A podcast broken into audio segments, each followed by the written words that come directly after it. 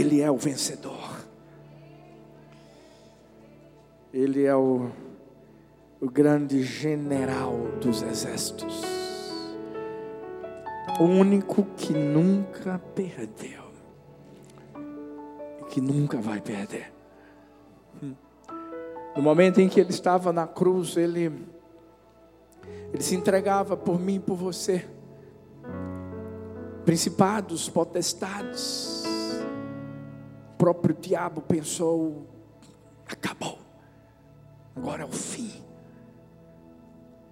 Mas aquilo que para muitos parecia ser o fim, uma derrota, se tornou o começo da maior vitória de todos os tempos. Deixa eu falar uma coisa para você. A mensagem de hoje é uma vida vitoriosa. E talvez quando você ouve essa expressão, você pense assim: ah, então, pastor, você vai falar sobre é, a, gente, a gente vencer no emprego. Senhor vai falar sobre a gente realizar sonhos. Senhor vai falar sobre alguém ser bem sucedido financeiramente, empresarialmente, profissionalmente. Eu podia falar sobre tudo isso. Mas é que tudo isso, para acontecer, eu e você precisamos entender qual o verdadeiro conceito de uma vida vitoriosa.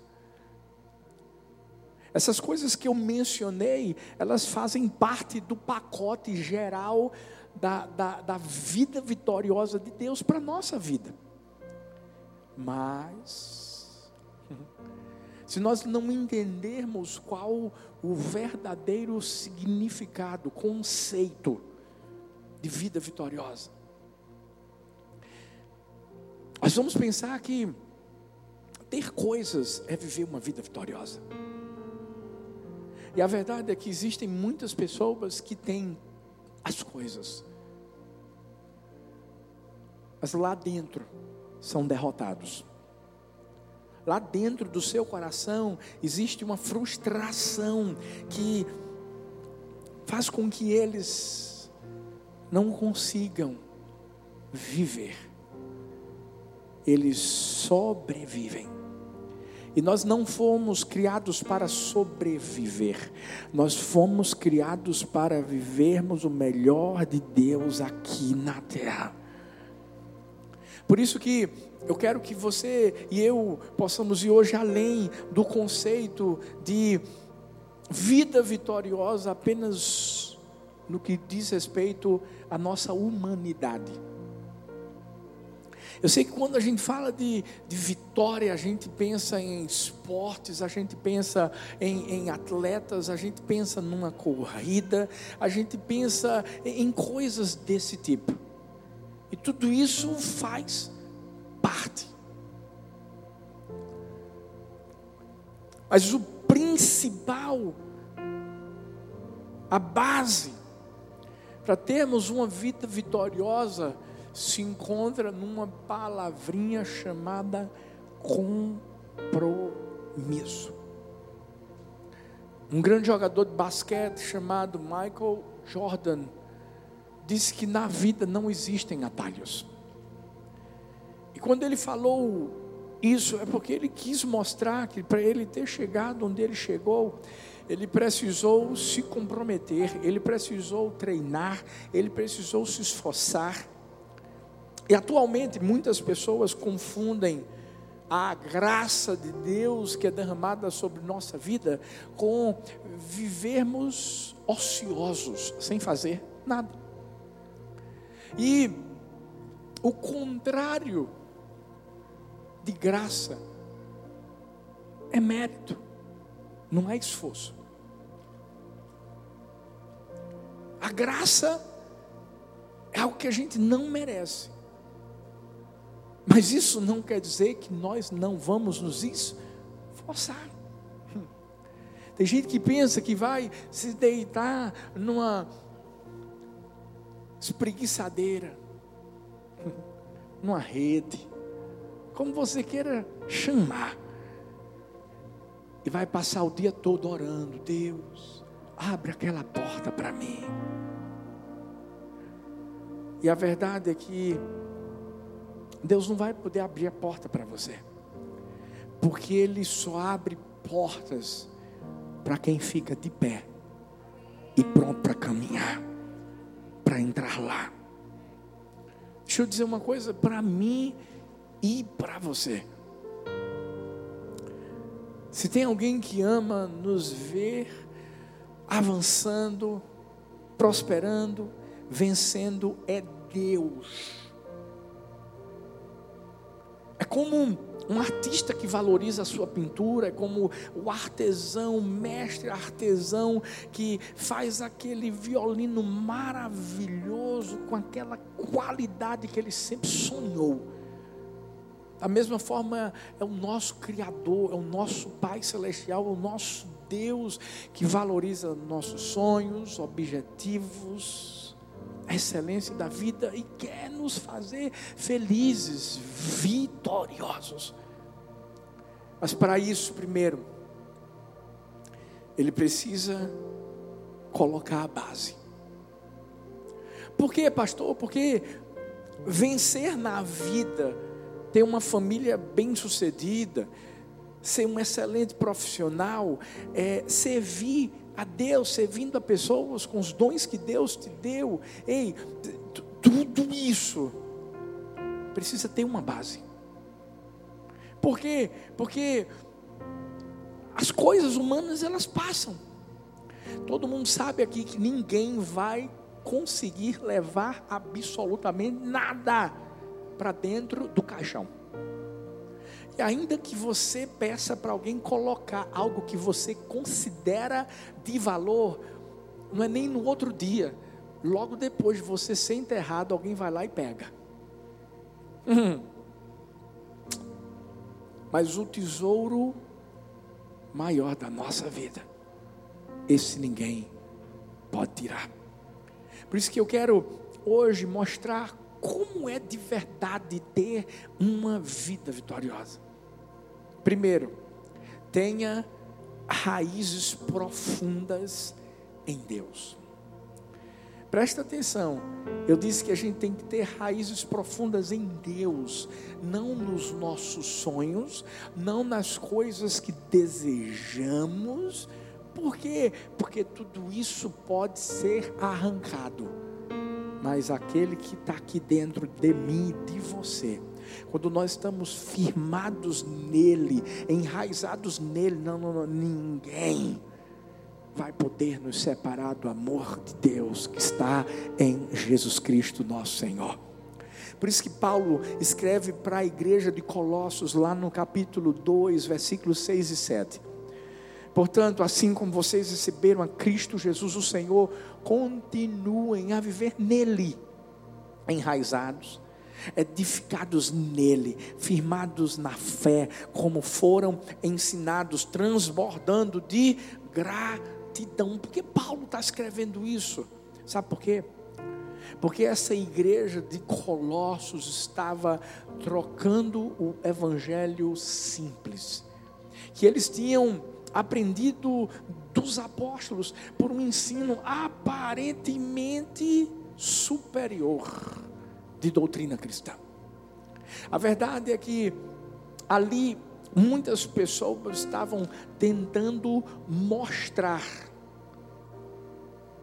que deveriam viver pela lei, pelos seus esforços, pela sua força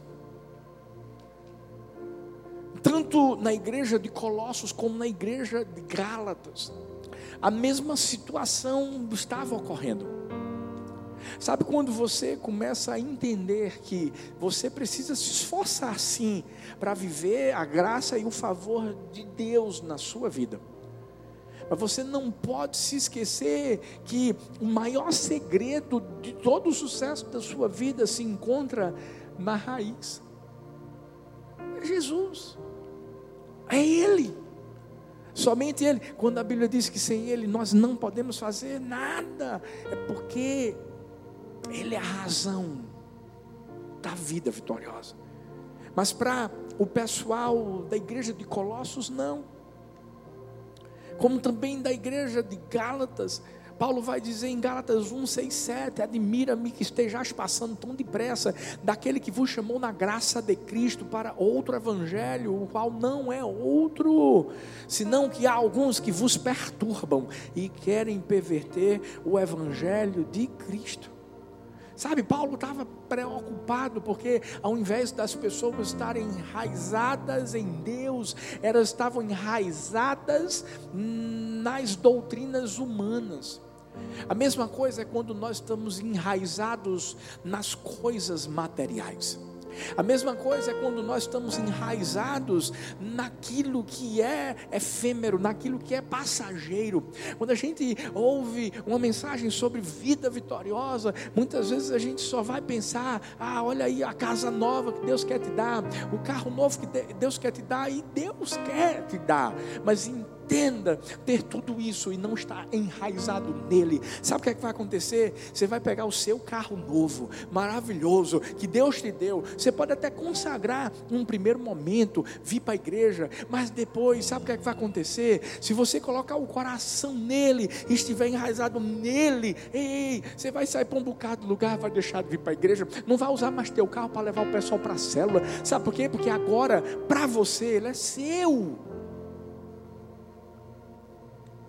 Mas quando você está enraizado em Deus, tudo que você tem, tudo o que você tem é dele, é dele, é dele. Não é por acaso que a Bíblia diz: buscai, pois, em primeiro lugar o reino de Deus e a sua justiça, e as demais coisas vos serão acrescentadas. De alguma forma era isso que Paulo queria mostrar para esses cristãos de, de Colossos, de Gálatas. Ei, não é, não é lei, ei, não é o que você faz, ei, é, é, é, é Jesus, o, o fundamento, a raiz é, é Jesus.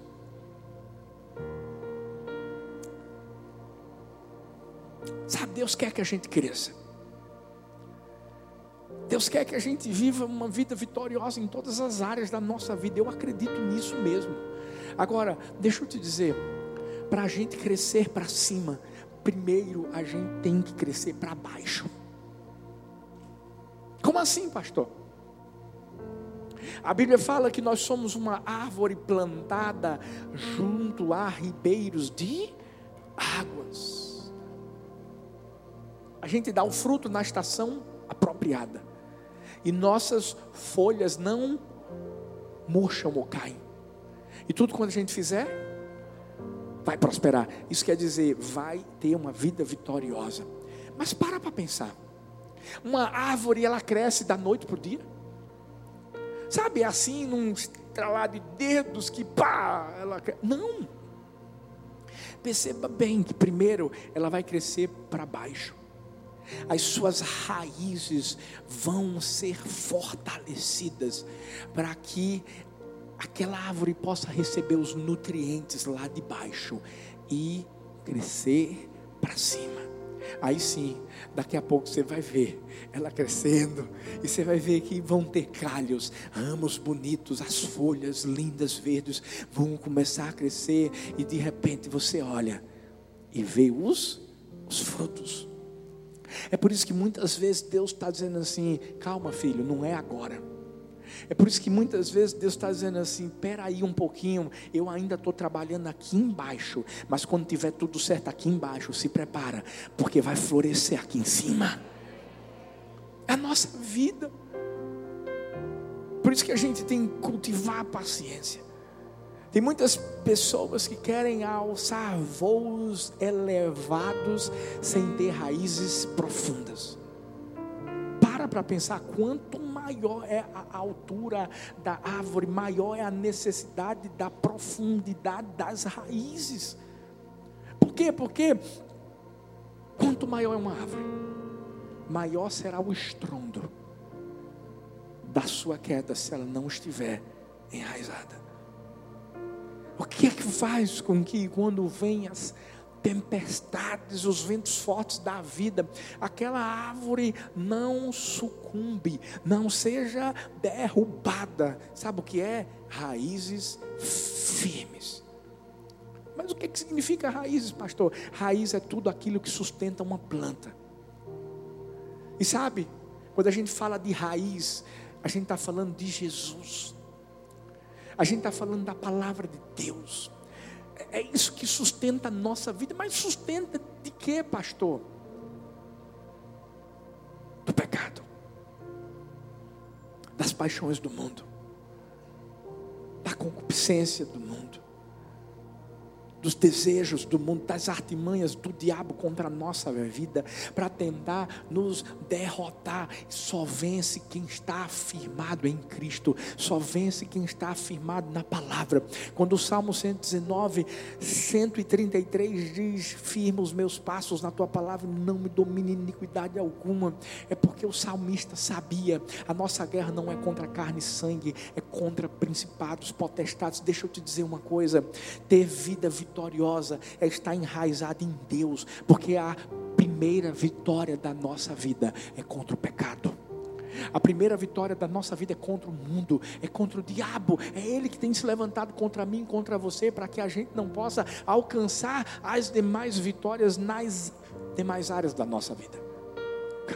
Por isso que somente em Cristo nós somos mais que vencedores. Pergunta para a pessoa que está perto de você a sua vida está enraizada em Deus. Pergunta para outra, e a sua vida está enraizada em Deus?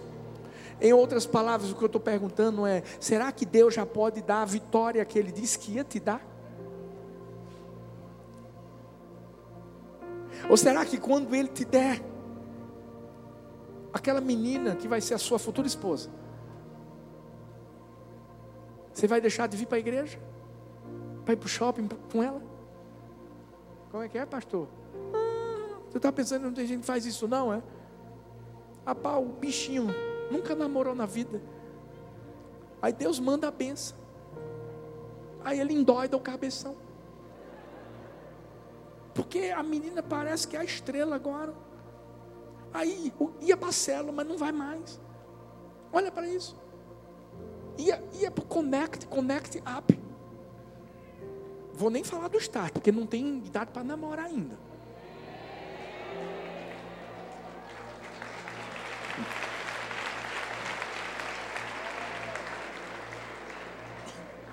Tem que doutrinar de agora. Queria que minhas filhas estivessem aqui também, mas está gravado. É essa que eu vou botar no YouTube. Mas, mas sabe o que acontece? Acontece isso mesmo. Aí, ei, você está preparado para Deus dar a tua casa nova? E aí? E a célula que você disse que abrir? Tem que estar enraizado em Deus para entender que o que Ele te dá não é mais importante do que Ele é na tua vida. Para a gente vencer as tentações do, do, do mundo, tudo aquilo que o diabo está lançando para acabar com a nossa vida. Vamos ficar enraizados em Deus. Segundo, como é que eu posso ter uma vida vitoriosa, pastor? Eu pensei que senhor ia pregar um negócio diferente. Pensei que senhor ia dizer assim: economiza teu dinheiro para comprar tuas coisas. Não é assim. Segundo, seja flexível. Como é que é, pastor? Flexível. Bíblia vai falar aqui que Paulo, em 1 Coríntios 9, 22, ele disse assim para aquela igreja: Eu, eu fiz-me como fraco para os fracos, para ganhar os fracos. Fiz-me tudo para todos, para por todos os meios chegar a salvar alguns. Paulo era um cara muito inteligente. Ele era uma pessoa muito sábia. A verdade é que ele foi criado aos pés de Gamaliel lá atrás. Ele era um fariseu antes de ter se convertido. E quando eu falo tudo isso é porque eu quero te explicar que Paulo era arrogante, era soberbo. Ele era tão inteligente que ele se considerava superior às outras pessoas e por isso que ele passou a perseguir os cristãos. Mas tem uma hora em que Jesus muda a vida dele. Tem uma hora que ele entende que tem que estar enraizado em Deus. E é nessa hora que ele se humilha. É nessa hora que ele fica flexível. Aqui, por exemplo, sabe o que, é que ele está dizendo? Eu, eu me fiz fraco para com os fracos. O que ele está querendo dizer é o seguinte: quando eu chegava para falar com pessoas que ainda não eram maduras o suficiente para entenderem a respeito do Evangelho, eu simplesmente me colocava no nível delas, para que elas me compreendessem. Aqui, Paulo não estava falando, gente, que se o cara vivia no pecado, ele também ia pecar para poder chegar junto dessa pessoa. Porque tem muita gente que entende da forma errada. Pasmem vocês. Mas uma vez eu ouvi uma pessoa dizendo assim: Eu amo ganhar vidas para Jesus. E essa menina disse assim: E Deus me deu um dom, eu sou bonita demais e convencida também. Mas o pior de tudo, sabe o que é que ela disse? Eu gosto tanto de ganhar vidas para Jesus que, sabe o que, é que eu faço? Eu uso minha beleza. Eu começo a namorar com um cara. Chuta aquele laço. E daqueles de, de marinheiro. Ah, eu vou namorar com um cara porque eu vou ganhar ele para Jesus. Depois termino e vou para o outro. Sabe o que tem de gente que está fazendo essas coisas loucas, gente? Escuta. O que Paulo está tentando mostrar aqui é que para a gente ter uma vida vitoriosa, a gente tem que entender que a gente não é nada. Primeiro, a gente tem que se humilhar, a gente tem que se quebrantar. É, a gente tem que ser sábio. O, o que a Bíblia está falando a respeito de flexibilidade é a mesma coisa de uma árvore. Deixa eu te falar. A árvore pode ser firme na sua raiz, mas ela é flexível nos seus ramos. Como assim, pastor? Toda árvore precisa de algum tipo de flexibilidade para quando vem os ventos fortes. Porque se ela for simplesmente dura e grossa, ela vai ser arrastada. Mas quando ela é flexível, quando o vento sopra desse lado, ela vai com o vento, mas ra as raízes estão firmadas. Escuta, a nossa vida tem que ser assim. Como assim ser flexível? Ei, a gente precisa ser humilde diante da presença de Deus, ser flexível para vivermos a vontade de Deus, entendermos que não é o nosso querer, que não é a nossa vontade, mas é a vontade do Senhor. E quando Ele fala para a gente assim, faz isso, a gente tem que fazer isso. A gente tem que se humilhar diante da potente mão do Senhor, para que Ele, em tempo oportuno, nos exalte. Exaltar aqui é em tempo oportuno, nos dê uma vida vitoriosa. Pense num cara sábio, Paulo. Por isso que ele vai chegar em Atenas, lá em Atos 17, 23, numa cidade onde o povo era totalmente idólatra. Olha o que ele vai dizer: porque passando e observando os objetos de vosso culto, encontrei também um altar no qual está inscrito ao Deus desconhecido pois esse que adorais sem conhecer é precisamente aquele que eu vos anuncio. Paulo não chegou em Atenas botando para quebrar no povo, dizendo assim: seus idólatras vão todos para o inferno. Não.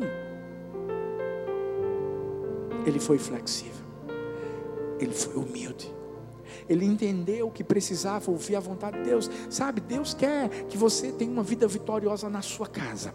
Eu acredito que Deus quer salvar o seu esposo, sua esposa, filhos, pais, outros parentes, mas talvez sabe qual é o problema? Você não está sendo flexível. Você não está sendo sábio. Você não está sendo humilde. Talvez você está se considerando superior aos seus amigos do colégio. Você quer tanto ganhar eles para Jesus, mas você está somente chegando com o teu giraia. Porque tem gente que é assim. Escuta. Você sabe o que é que quebra a pessoa? O amor. Porque é um amor que cobre multidões de pecados. É um amor que faz com que a gente coloque brasas vivas na, na cabeça das pessoas. Então entenda uma coisa. Só tem uma vida vitoriosa quem é flexível, quem se humilha, quem reconhece que não é nada. Quem se torna é, flexível para viver a vontade de Deus, para deixar de lado a sua vontade, fazer o que Jesus fez. Pai, se possível, passa de mim este cálice, contudo seja feita a tua vontade, não a minha. É tão lindo ver que Deus ele abençoa e dá vitória para quem é humilde.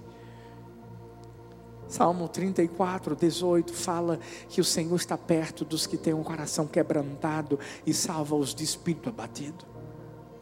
A Bíblia fala que Davi tinha bom êxito em todos os seus empreendimentos, porque o Senhor era com ele. Mas Davi só vencia, porque ele era flexível. Porque teve um momento na sua vida que ele errou. Mas quando o profeta Natan chega para ele para dizer assim: você está errado, você sabe o que, é que ele fez? Ele foi flexível, ele reconheceu o seu erro, ele pediu perdão a Deus pelo seu erro, Deus o perdoou, e Deus continuou estendendo sua graça sobre a vida dele, para que ele continuasse sendo um homem segundo o coração de Deus. Ei, cuidado para a gente não viver de ilusão através do nosso orgulho. Orgulho também em relação ao que, pastor? Tem gente que não pode ter nada na vida. Que quer aparecer? Ela quer tirar foto. Mostrar a marca da, da roupa que usa. Está num hotel bem assim. Mas sabe o que Deus faz? Diz assim: vou dar não. Até você entender que a principal marca que você tem na sua vida é a do Espírito Santo.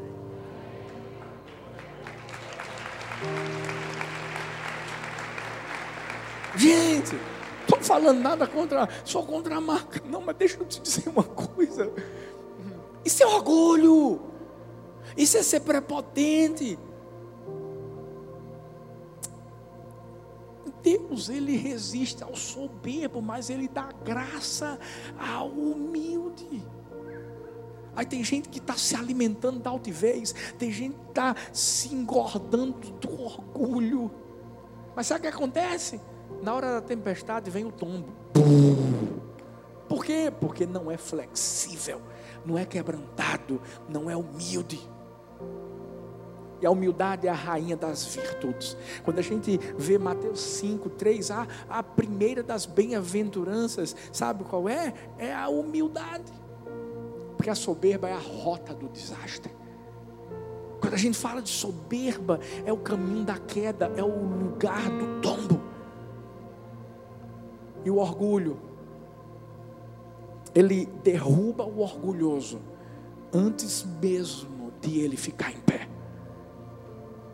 Na verdade, quando a gente vê um orgulhoso, a gente vê alguém que está se iludindo. Porque quando você pensa que está no topo, você já está no chão. Nabucodonosor foi assim, quando ele pensou que estava no topo e que viu tudo que Deus tinha feito no reinado dele, quando ele falou, ele piu, virou um animal. Herodes, da mesma maneira, quando ele pensou que ele era a voz de Deus, a sua vida passou. Por isso que a nossa vida é assim. Deixa eu te dizer, Deus está preparando coisas grandes para a sua vida. Grandes, grandes.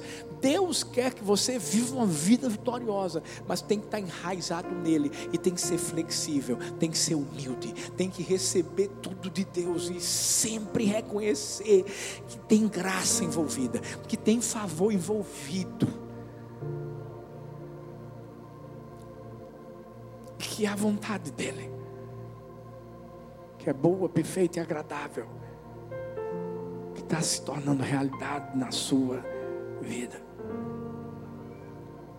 Vida vitoriosa é ser enraizado em Deus, é ser flexível, mas também é ser resistente. Resistente. A Bíblia fala em Tiago, capítulo 1, versículos 14 e 15. Cada um, porém, é tentado pela própria cobiça sendo por esta arrastado e seduzido. Então a cobiça, tendo engravidado, dá à luz o pecado, e o pecado, após ter se consumado, gera a morte. Vitória de verdade é a nossa vitória contra o pecado. Deixa eu te dizer. O que adianta o homem ganhar o mundo todo e perder a sua alma? Tem gente que se acha vencedor. Vencedor porque tem uma história de superação. Uau! Deixa eu dizer uma coisa: muitas pessoas têm histórias de superação. Mas não adianta de absolutamente nada viver uma história de superação na terra, subir num pódio terreno, mas perder o pódio divino. Sabe o que eu tenho aprendido? que talvez muitas pessoas aqui na terra nunca vão subir num pódio, mas essas pessoas já estão no pódio do céu. Que pódio é esse, pastor? Sabe qual é esse pódio? Pode celebrar. Esse pódio é o que a Bíblia diz. Eu e você já estamos assentados nos lugares celestiais em Cristo Jesus. E ninguém tira a gente desse pódio. Agora, é por isso que a gente tem que ser resistente. Por quê, pastor? Porque a nossa batalha é contra o pecado. É contra o diabo. E a gente precisa permanecer firme, a gente precisa superar. Johann Gott disse: quem supera vence. E é verdade. Quem permanece firme até o fim vai ser salvo. Talvez você diga assim, é pastor, então é porque Deus então está me testando com a tentação. Não, para com isso. Deus nunca testa a gente com tentação. Tentação não vem de Deus. Tentação vem do diabo. Isso mesmo. É o diabo que está tentando nos derrotar. E ele sabe que só tem uma forma, só tem uma forma de ele impedir que a gente viva uma vida vitoriosa. É quando ele consegue derrubar a gente e deixar a gente no chão. Sansão. Sansão, infelizmente, perdeu uma, uma guerra contra Dalila. Isso trouxe consequências desastrosas para a vida dele. E você deve saber a história e ver que ele morreu, ele morreu matando muitas pessoas, mas a si mesmo também. Você acha que esse é o fim que Deus quer para a gente, para mim, para você? Não. Saul, da mesma maneira. Adão e Eva, da mesma maneira. Mas o que é que todos eles têm em comum? Uma tentação. O que é que todos eles têm em comum? Eles não resistiram. E nós precisamos resistir, nós precisamos perseverar. Por quê? Porque o diabo sabe que se ele conseguir nos derrubar, ele vai derrubar muita gente. Muitas vezes nós carregamos a vitória de outras pessoas. O diabo sabia que conseguindo vencer os dez espias que voltaram com um relatório negativo, ele conseguiria matar toda uma geração. Talvez você diga assim, mas como é que Deus deixou isso acontecer? Calma, calma. Foi Deus. É, somos nós que escolhemos. Aquelas pessoas tinham a possibilidade de escolher o relatório dos, o relatório dos dois espias e o relatório dos dez. Josué e Caleb resistiram até o fim e venceram. Aqueles dez, juntamente com aquela geração toda, não. O que, é que eu quero falar com isso para mim, para você e para encerrar? Eu quero que você e eu entendamos que Existem sim momentos em que a gente precisa confrontar, mas existem outros em que, que nós precisamos fugir. Existia isso. É fugir da aparência do mal. Escuta. Ei, ei, ei. Quando aquela endemoniada mandar uma mensagem para o teu WhatsApp. Sabe? Com toda a inocência. Quando você vai dormir, ela manda uma foto. Uma foto. De, de, de baby doll. Boa noite. Aí sabe o que é que você faz? Porque é isso que você tem que fazer. Isso é resistir. Aí você pega a tua esposa e diz assim: vem cá, amor. Olha o que essa mulher fez. Aí você deita na sua cama com sua esposa. Tira uma foto com ela assim. E diz assim: boa noite. Eu quero ver essa endemoniada mandar mensagem para você. Quero ver. Hein, filho? Ei, ser resistente, é entender que o diabo vai de todas as maneiras tentar a sua vida. Sabe, você está tão bem no seu trabalho, glória a Deus. Deus está quase abençoando sua vida, sabe, para você crescer lá. Aí chega um endemoniado que diz assim: rapaz, toma esse dinheiro aqui do caixa, pega, pega, pega. Ninguém está vendo, não. Fala mal daquele cara, ó. Tá tu e ele, rapaz. O lugar é teu, não é dele não. Chega lá pro cara, pro patrão e diz assim: rapaz, inventa alguma mentira aí. O que é teu já está guardado, filho. Resiste. Simplesmente enraizado em Deus, flexível, sabendo que a vontade de Deus tem que ser feita na sua vida, se humilhando diante do Senhor, mas firme, resistindo até o fim. Sabe por quê? Você vai vencer. José fez isso. José estava enraizado em Deus. José era flexível. Ah, flexibilidade também é quando Deus puxa a nossa orelha. É quando Deus simplesmente está querendo trazer algum tipo de lição para a nossa vida. E alguma coisa acontece na nossa vida que a gente não fica muito feliz, não. Mas tudo vai cooperar para o nosso bem. E essa é a hora de quê? Baixar a cabecinha. Ah, mas Deus não faz isso. Não faz. Sabe como é que faz? Talvez usando seu pai. Seu pai chegou para você e disse assim: Não namora com essa menina. Aí você disse assim: Não é Deus, não, pastor. É Deus. Muitas vezes Deus está tentando fazer com que o nosso vaso seja restaurado. Sabe como? Através das mãos do oleiro. Ele é o oleiro, mas ele usa vasos humanos para transformar vasos celestiais. Quem está pronto para viver uma vida vitoriosa? Quem está enraizado? Quem está flexível aqui? Quem vai ficar resistente até o fim? Fica de pé no seu lugar. Tenho certeza. Ah, mas, pastor, e a casa dos meus sonhos? E o carro dos meus sonhos? Pastor, e a família dos meus sonhos? E aí, pastor, tudo isso, como é que vai ser? Vai ser.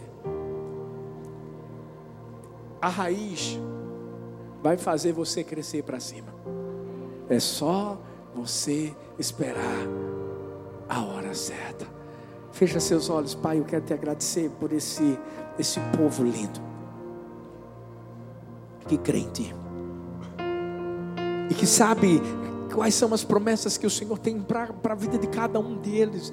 Nós hoje estamos nos rendendo à Tua vontade. Nós estamos aqui, Pai, para dizer que não existe nenhuma bênção que seja maior que o abençoador. A prioridade da nossa vida não são mais coisas, é o Senhor, é o Senhor, só o Senhor. Não são as pessoas. E nessa noite nós nos humilhamos diante de Ti, porque reconhecemos que o Senhor é a vitória. A nossa vitória não só vem do Senhor, mas ela é o Senhor. Nós nos submetemos a Ti, nós nos tornamos flexíveis, nos humilhamos, nos quebrantamos diante da potente mão do Senhor. Certos de que em tempo oportuno seremos exaltados, viveremos as tuas promessas, o teu melhor aqui na terra, resistindo sim o diabo até o fim e vencendo e recebendo a coroa. Essa sim, essa sim é a vitória que nós desejamos obter, Pai. Coroa da vida e viver eternamente contigo. Em nome de Jesus. Amém.